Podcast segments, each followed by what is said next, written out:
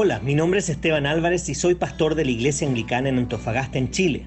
Si hay un pasaje que me gusta en la Biblia es Lamentaciones 3 del 22 al 23 que dice, El fiel amor del Señor nunca se acaba, sus misericordias jamás terminan, grande es su fidelidad, sus misericordias son nuevas cada mañana. Por eso he creado estos devocionales en base a un libro titulado igual que este versículo escrito por uno de mis autores favoritos. Espero que este devocional te recuerde que las misericordias de Dios son nuevas cada mañana.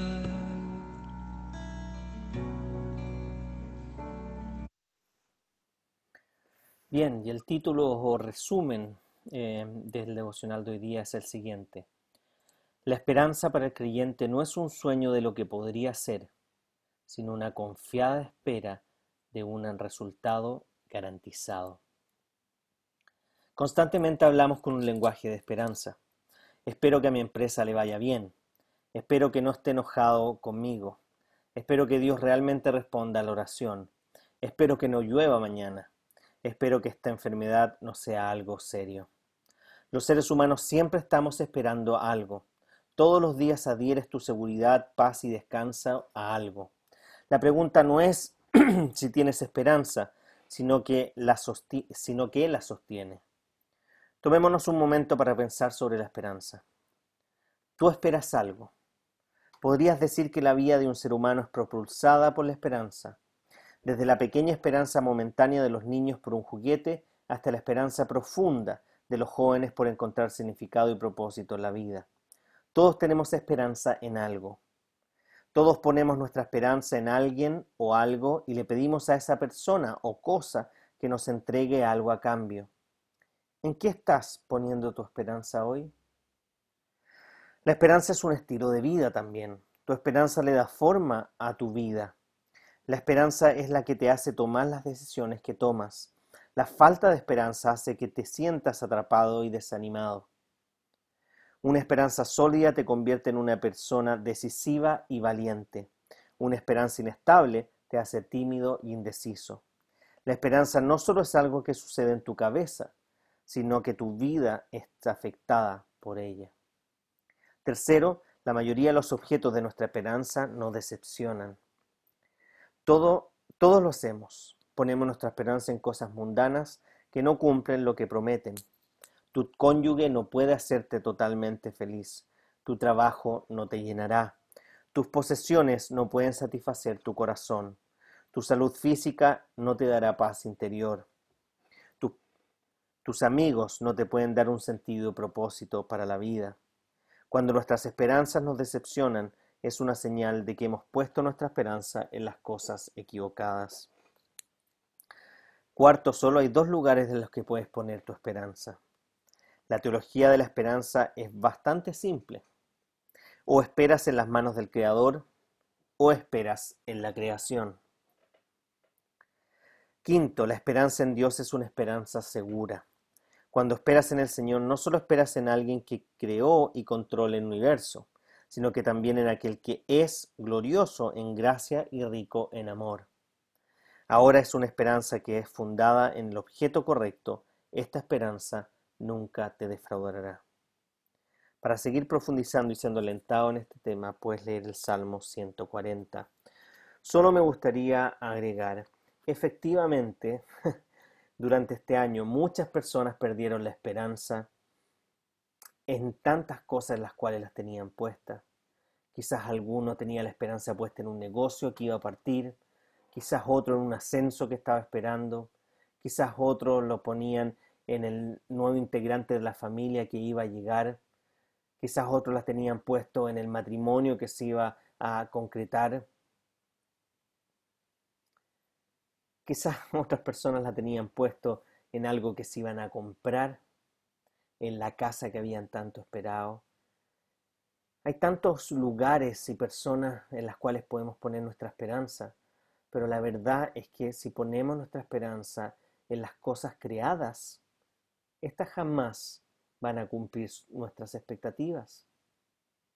No sé si les ha pasado que cuando ustedes por fin consiguieron algo que tanto deseaban, probablemente a las horas, días o meses, dependiendo de que sea, ya no es igual que al principio. Por lo tanto, nuestra esperanza tiene que estar puesta en algo que sea eterno, en algo que no cambie, en realidad en alguien que es eterno y en alguien que no cambia y en alguien que es la fuente infinita de misericordia, de amor, en Jesucristo.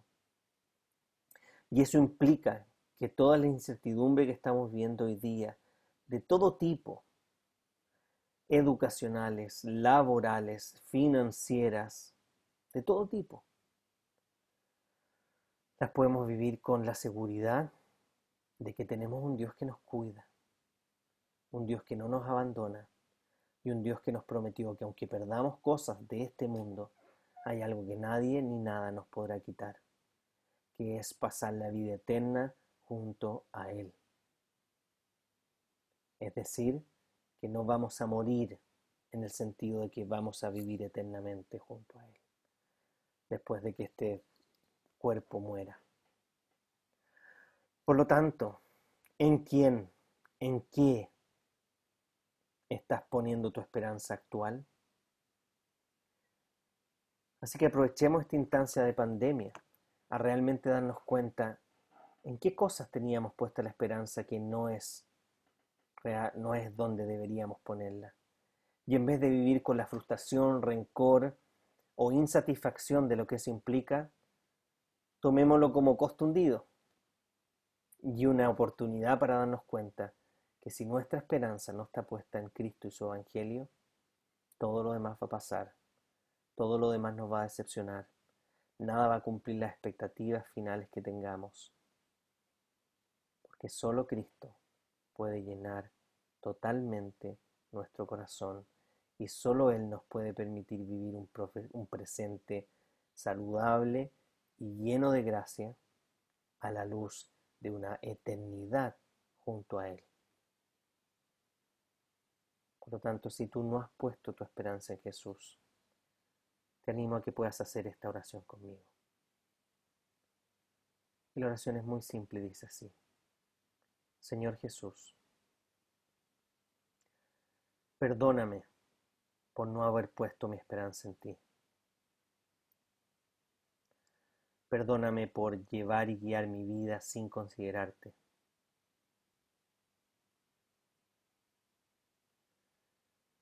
Te pido, Señor, de que tú puedas entrar y llenar mi vida de esperanza como nunca antes.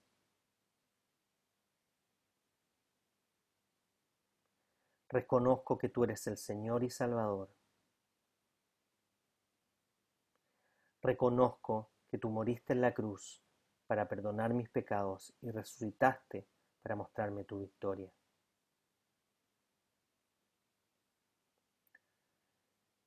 Y quiero comenzar a confiar plenamente en ti. Todo esto te lo pido humildemente. Amén. Bueno, si tú hiciste esta oración realmente de corazón y estás dispuesto a cumplir las palabras que dijiste, eso significa que hoy día tu vida ha cambiado y que ahora tienes una nueva esperanza que quizás antes no tenías, la cual tiene que ser alimentada por las palabras de Jesús que podemos encontrar en la Biblia.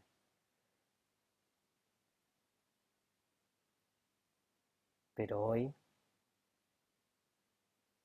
si tú hiciste realmente de corazón esta oración, la Biblia nos dice que hay fiesta en los cielos, porque una oveja que estaba perdida ha vuelto al redil. Y si tú ya eras un cristiano y tenías tu esperanza puesta en Cristo, espero que hayas podido reflexionar en qué áreas aún estás poniendo tu confianza en las cosas de este mundo y no en las cosas eternas. Y como siempre mi deseo es que la gracia de nuestro Señor Jesucristo, el amor de Dios y la comunión del Espíritu Santo esté siempre con todos ustedes. Amén.